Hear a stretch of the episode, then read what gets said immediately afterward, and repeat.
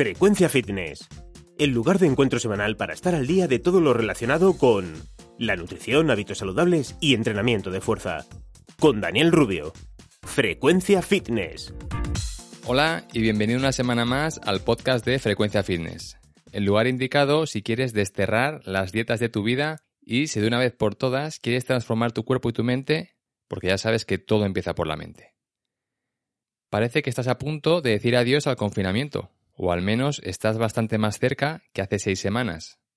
Eso, sumado a que se acerca el verano y que en tu cabeza tienes arraigada la idea de la operación bikini como si fuese lo más lógico y natural, hará difícil que puedas resistirte a los cantos de sirena que vas a empezar a escuchar tan pronto como pongas un pie fuera de casa, queriendo venderte productos milagrosos que te aseguran quemar grasa en las zonas de tu cuerpo que lo necesitan, como los brazos, la tripa o el culo. ¿Y entonces qué vas a hacer? Empezamos.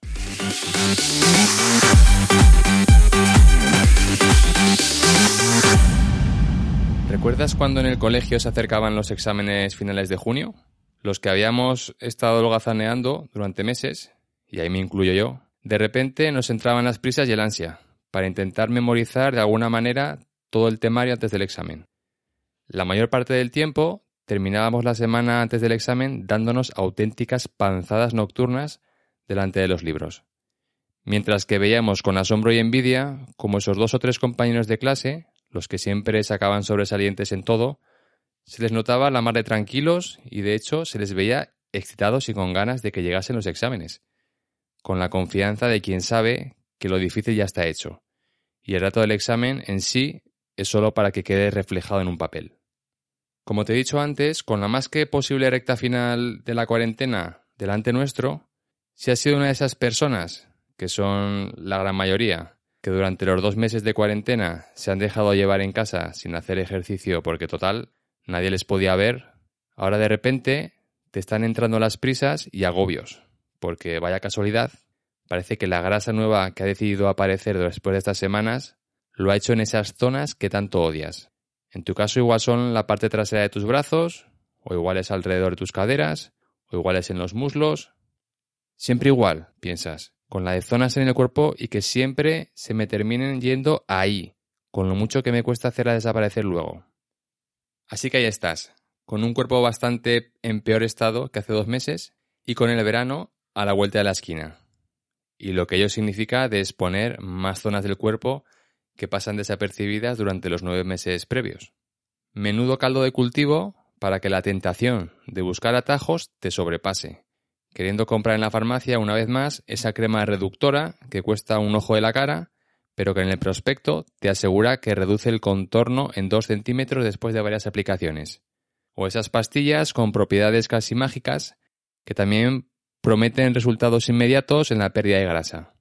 O ese aparato vibratorio que viene directo de una teletienda de madrugada japonesa, donde se muestra a gente que asegura haber perdido varias tallas de pantalón después de usar el aparato media hora cada día cómodamente mientras ven la televisión. Si todo fuese así de fácil, yo no tendría trabajo, ni clientes a los que ayudar. Pero la realidad es más fea, aunque es más justa. La realidad es que no se puede perder grasa de manera selectiva, por mucho que te quieran convencer de lo contrario. De manera natural, tu cuerpo tiende a acumular más grasa en algunas zonas que en otras, y eso nunca lo vas a poder cambiar. Tu cuerpo siempre lo hará así porque está dictado por tu genética. Y hasta que no seamos capaces de modificar nuestro ADN, seguiremos atados a la mano de cartas que el destino nos dio al repartirlas, te guste o no. Y por eso mismo, el hecho de que acumules más grasa en algunas zonas que en otras, ocurre que a la hora de querer perder la grasa que te sobra, tengas la sensación de que en esa zona no se va la grasa por más que lo intentes. Pero solo lo parece. Imagínate que tienes dos botellas de agua, llenas hasta arriba. Una es de medio litro y la otra es de dos litros. Si les quitas el tapón a cada una y les das la vuelta a la vez para que vayan perdiendo toda el agua de dentro, la botella de medio litro terminará antes que la de dos litros, ¿cierto? Eso no significa que la botella de dos litros no haya perdido agua solo significa que tiene mucha más agua que perder, el cuádruple de cantidad de agua para ser exactos, y por eso mismo, ni aunque vayas apretando la botella con la mano, para intentar acelerar el proceso y que termine más rápido, variará el hecho de que la botella de medio litro va a terminar la primera. Eso mismo está ocurriendo en tu cuerpo, si usamos el agua del ejemplo como si fuera la grasa, y si cada botella representa una zona distinta de tu cuerpo. La pérdida de grasa será similar, pero en la que tienes más cantidad parecerá que no ocurre nada. Es importante que te cuente esto para que aprendas y te eduques, de manera que cuando vayas ojeando tu revista favorita o las promociones de salud que ofrecen en tu programa de tele habitual, no caigas en la trampa de pensar que igual ese producto sí que funciona. No funciona. Ahórrate ese dinero en seguir educándote más sobre este tema, de manera que aunque llegue algún vendemotos con el cuento de que confíes en él y te compres esa crema reductora de grasa, le puedas mandar a paseo, con educación, ¿vale? Porque sabes a ciencia cierta que es tirar el dinero por el retrete. Vale, pues ya sabes que usar estos productos no te van a ayudar a perder la grasa en esa zona que tanto te desagrada. ¿Y ahora qué? ¿Qué puedes hacer para perder grasa donde tú quieres? Y en el resto del cuerpo, claro. Varias cosas que igual ya conoces, pero que es importante volver a recordar. Así que vamos a ello, una por una. Lo primero, sin lo cual nunca podrás perder grasa, es que tienes que comer y beber menos calorías de las que tu cuerpo necesita. Si al final del día has metido por la boca 2.000 calorías, pero tu cuerpo solo ha usado 1.600, se han quedado 400 calorías sin darle uso. Y que tu cuerpo, que quiere lo mejor para ti, va a decidir almacenar por si vienen épocas de vacas flacas. Si estás ganando peso, estás comiendo demasiado, con lo cual tienes que empezar a quitar comida.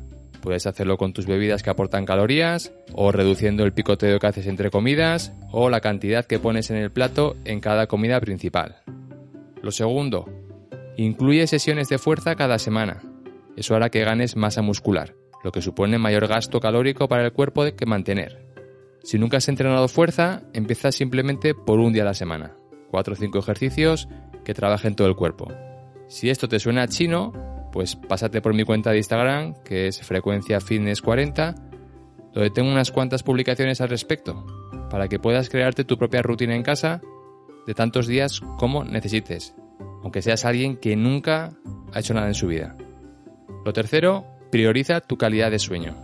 Si duermes poco y mal, es muy difícil perder grasa corporal, porque tus hormonas encargadas de controlar ese proceso están secuestradas por las hormonas encargadas del proceso contrario, que comas más.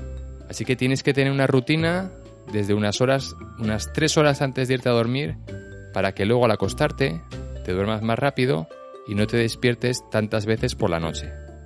Cuarto, toma más proteína en tus comidas.